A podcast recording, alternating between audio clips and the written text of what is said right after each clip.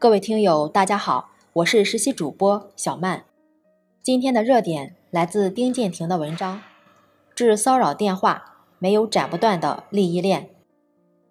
当今社会，人们对手机高度依赖，却也对以“呼死你”为代表的骚扰电话避之不及。让人振奋的是，广东公安机关日前成功打掉两个“呼死你”犯罪团伙。这也是全国首例全链条摧毁“呼死你”黑灰产业链的案件。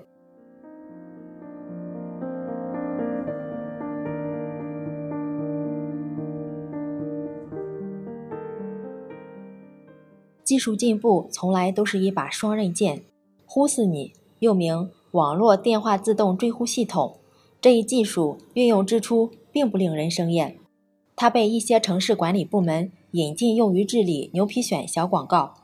短时期内也起到了反制效果。然而，这一技术后来被不法分子盯上，最后成了实施电话骚扰的利器，沦为犯罪行为的开路工具。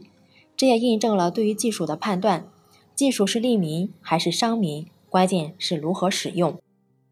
习近平总书记在全国网络安全和信息化工作会议上明确要求，依法严厉打击网络黑客。电信网络诈骗、侵犯公民个人隐私等违法犯罪行为，切断网络犯罪利益链条，持续形成高压态势，维护人民群众合法权益。近年来，从开展安网行动到组织净网行动，国家有关部门不断强化网络信息安全治理，取得了较大成效。然而，网络与信息安全的形势仍不容乐观。从徐玉玉因电话诈骗引发的悲剧。到近期一名研究生被电话诈骗一百五十万，从隐私泄露到呼死你骚扰不断，如何遏制猖獗的电信诈骗，打击并摧毁黑灰产业链，一次次成为全社会热点关注，警醒我们网络治理仍存在一些安全隐患和薄弱环节。